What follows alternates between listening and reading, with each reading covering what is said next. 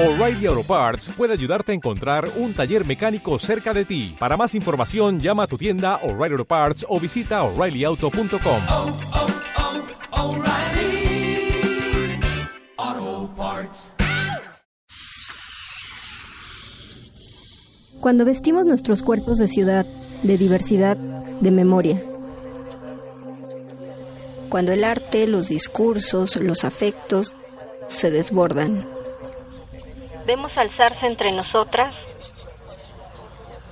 marejada, indisciplina con perspectiva de género.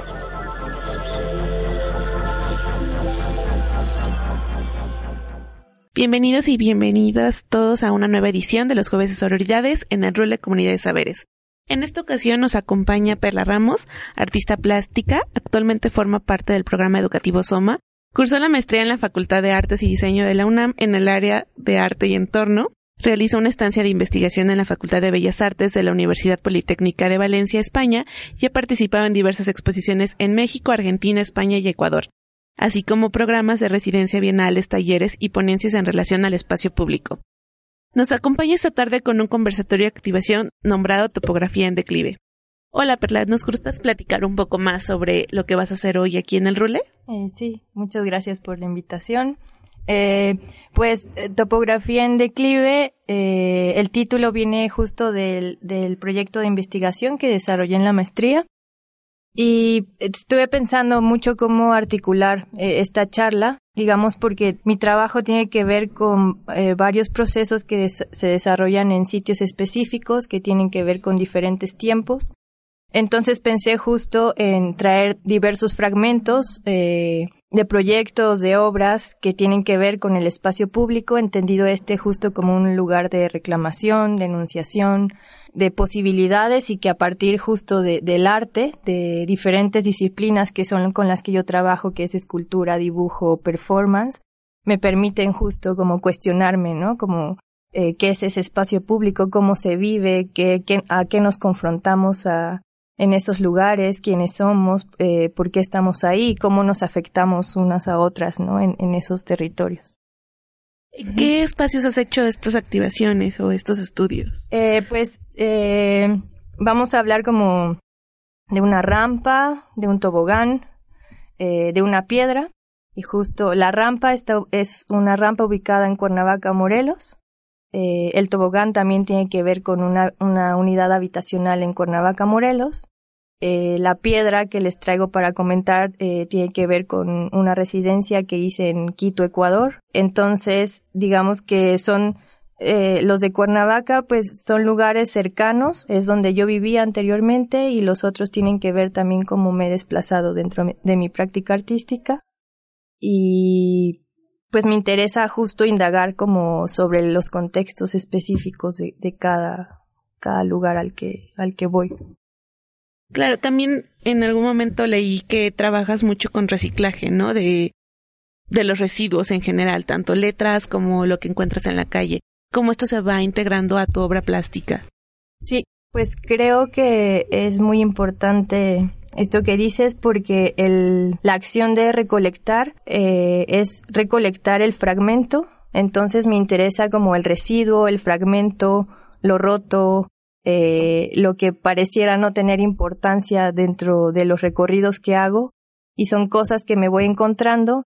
Y justo esos fragmentos eh, los entiendo como estos testigos de, de las ciudades. Eh, para hallar, ¿no? Como desplegar cómo estos, estas cosas que recolecto eh, cuentan historias eh, políticas, sociales, económicas desde la materialidad y entonces a partir de eso, de, del recolectar y, el reutilizar, eh, salen como pues estas historias no contadas tal vez de, de problemáticas, ¿no? A partir de la incidencia de estos pequeños pues residuos, fragmentos. Sí, justo creo que engloba muchas cosas, ¿no? O sea, no solo es el objeto que vas recolectando, sino también la propia interacción que tú tienes en ese proceso. Uh -huh. Y supongo que se suma todo al momento de que haces una activación. Entonces, ¿cómo tú ves eh, el cuerpo, cómo se moviliza en, el, en esta acción de recolectar? ¿Qué importancia tiene para ti?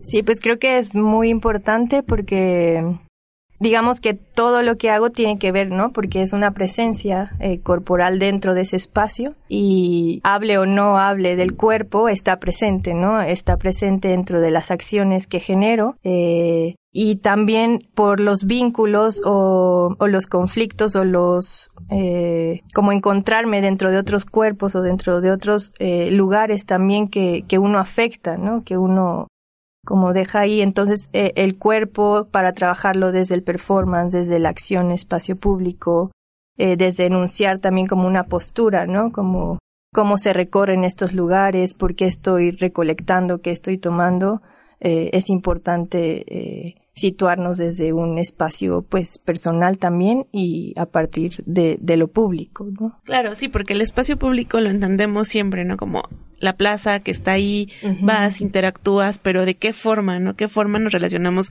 con estos espacios? Creo que justo tus obras cambian totalmente la forma de entender este espacio público que se supone que lo construyen, ¿no? Para la convivencia, pero muchas veces tiene errores, ¿no? Una vez comentábamos de unos juegos que se construyeron en una unidad y daban justo a la calle, ¿no? O sea, donde no son viables de emplear pero justo es importante dar como un giro, ¿no? Y encontrar la propia de apropiación a partir de la sociedad, ¿no? De no solo están ahí porque sí, sino hay que habitarlos, hay que recuperarlos, hay que ser parte de ellos.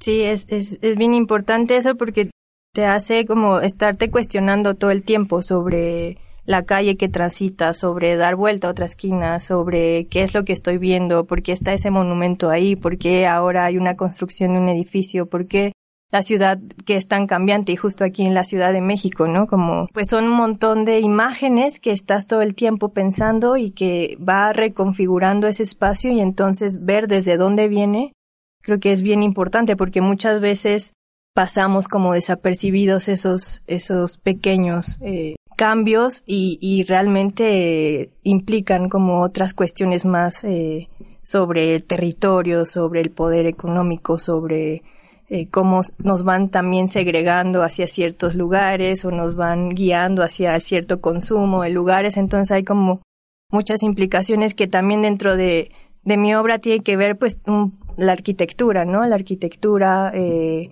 el cuerpo, como lo dices, y las relaciones que se tejen dentro desde la materialidad, ¿no? Es un recorrido, eh, una intervención sobre una piedra, pero es una piedra patrimonial eh, que tiene que ver con, con una leyenda. Digamos que en el segundo día que yo llegué a ese lugar, bueno, desde el primer día la palabra patrimonio era, era muy importante, ¿no? Siempre la estaban diciendo porque fue de las primeras ciudades que se consideraron patrimonio, entonces cambió totalmente pues las condiciones de los habitantes porque se daba como mucho hacia el turismo y hubo muchas problemáticas sobre eso. Entonces eh, pues recorriendo los lugares hubo una una leyenda sobre una iglesia que está en la plaza de San Francisco que habla de un indígena que se le mandó construir esa iglesia eh, pero como no era demasiado grande esa iglesia y no podía acabar se le aparece el diablo para decirle, pues no te preocupes, yo la voy a hacer y tú tranquilo, este, me das tu alma a cambio y yo acabo la iglesia, ¿no? Entonces Cantuña dijo, bueno, creo que es muy buena idea, te doy mi alma y, y empezaron a construir, ¿no? El diablo y todos sus ayudantes, la iglesia, pero Cantuña al final se, se arrepiente, ¿no? Y dice, ¿cómo podría yo revertir ya ese trato que hice con el diablo? Entonces se roba una piedra y el diablo no le puede comprobar al final que acabó porque había un hueco, ¿no? En ese lugar. Entonces cuando vas ahí te dicen como busca un hueco porque no está completa esta obra, ¿no?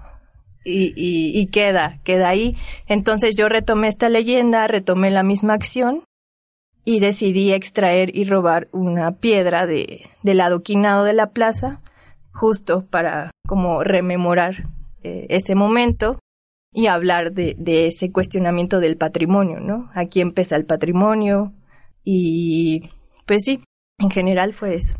Sí, justo el patrimonio siempre, o sea, creo que aquí también en México es como es fuerte. pesa, pesa mucho, es importante, pero también hasta dónde, ¿no? O sea, es como un, algo muy difícil, ¿no? Probablemente pesa, pero pues pesa más que que Sí, para quienes pesa más, para quienes pesa, si tiene el mismo peso para todos o qué significa, ¿no? Esa palabra también dentro de la construcción de las ciudades y... Exacto, y para empezar, o sea, ¿cuál va a ser el patrimonio, no? ¿Cuál es el que sí es asignado patrimonio y cuál no? Sí, y, y también justo como en, en estas eh, apropiaciones del espacio público donde es necesario decir algo, pues hay lugares, ¿no? Que, que se construyen patrimoniales y demás, pero que es importante que señalar que hay un conflicto, que hay violencia, que hay, ¿no? Entonces, pues el patrimonio también se puede eh, apropiarse, ¿no? Se puede, eh, pues ser parte como de esa pues de esa necesidad urgente también de sí de las luchas o sea finalmente el patrimonio también es el pueblo no y es una o sea le pertenece a eso a la sociedad a todos a los que lo habitamos y debe estar abierto a, ¿no? No a unos cuantos, no para solo embellecer o ser un punto turístico, sino no es como habitarlo.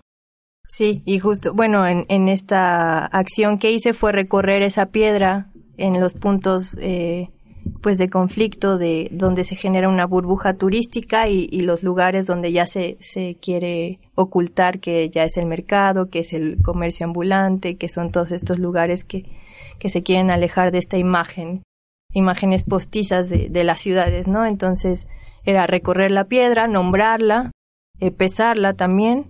La pesé con un señor que, que justo se dedicaba a pesar personas en la calle con una báscula. Entonces hubo ahí una relación de ese objeto, pero también como conversando con todo lo que estaba sucediendo en ese espacio, eh, en, ese, en ese sitio específico.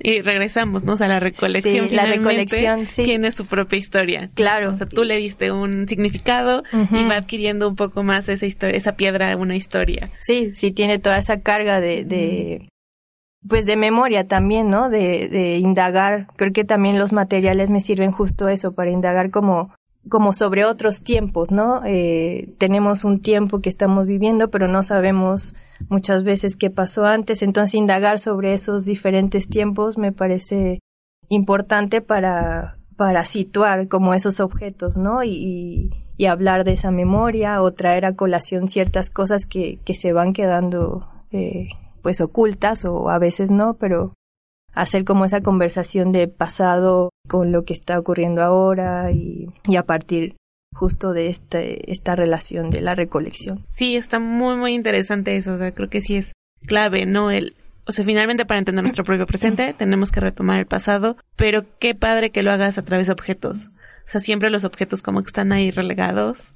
pero tú los atraes, o sea, y les das vida para contar una memoria finalmente, ¿no? Y hablar del presente, que también se olvida, o sea, y de los conflictos que, que todo convergen ahí. Sí, y, y, que tienen, bueno, creo que los títulos también tienen que ver con los títulos de las obras, ¿no? Como con este, o el patrimonio pesa, o la construcción de una rampa, o, o varios títulos que, que pueden estar eh, vigentes, ¿no? Como en diferentes tiempos también, porque son problemáticas que, que, que siguen sucediendo, ¿no? Entonces, pues sí hay muchas capas o estratos de la ciudad que, que se pueden como evidenciar, ¿no? O tensionar o, o cuestionar también desde, desde esos lugares. Sí, así es. ¿Y aquí en la ciudad qué has trabajado? ¿En alguna colonia? ¿O cómo has trasladado tu obra aquí en la Ciudad de México? En la Ciudad de México, pues he hecho, hice un, con el colectivo NOD, NOD, que es un colectivo de diseño social, me invitaron a, dar un taller en la colonia Tránsito, porque ellos tienen un programa ya largo ahí. Entonces di un, taller sobre espacio público, hicimos recorridos en la colonia, encontramos como ya a, a la orilla de esa colonia, digamos, eh, un monumento a la costurera. Entonces trabajamos sobre también cuestionarnos qué importancia tienen esos monumentos, eh, cómo accionar otra vez esos monumentos. Entonces eh, iban, digamos que no, no exactamente como yo desarrollo las obras, pero sí los talleres que realizo tienen que ver justo con, con diferentes estrategias de, de mapeo, de recorrido, de conocer las historias de los lugares, de situar, de generar acciones y también de pues de compartir, ¿no? Como otro tipo de saberes, porque lo que me interesa también es que justo cuando doy talleres se inscriben personas eh, de diferentes lados eh, y no es necesariamente que sean artistas, ¿no? Creo que eso es bien importante porque se nutre bastante desde otras áreas, incluso el confrontar mis ideas con otros que no están de acuerdo también creo que es, es muy pues enriquecedor. Y otro taller que, que estoy dando ahora, que es eh, en, el en el Centro de Secretaría de Hacienda y Crédito Público, que son los viernes, también tiene que ver con pues explorar eh, la ciudad, ¿no? Como sensitivamente, eh, a partir de, de diferentes ejercicios sobre los sentidos y el grupo es bien bonito porque al final quedó como de puras mujeres y, y son de la mayoría eh, jubiladas, entonces eh, van a los talleres porque ahí se ofertan, son gratuitos, ¿no? Entonces, pues son demasiado receptivas, participativas, cuestionan todo y uno plantea o pone algo ahí como para, para ver qué pasa y salen resultados muy, muy buenos. Qué interesante, qué interesante que sea como la población, ¿no? Sí. Que, que está llegando, o sea, aquí igual en la rola nos pasó similar. Tenemos talleres que ofertamos a adulto mayor, pero la función, o sea, nuestro jueves pasado fue una función de clown. Y llegó puro adulto mayor y estuvo bien padre. Igual como dice, súper participativos, activos, o sea, se fue como bien padre ver que, o sea, estamos acostumbrados a ofrecer tal vez para jóvenes por nuestra edad y olvidamos este sector Sí. No, aquí lo estamos atrayendo si hacemos cosas específicas para ellos, pero también se integran a otras actividades y están como vividos así por querer conocer y saber más.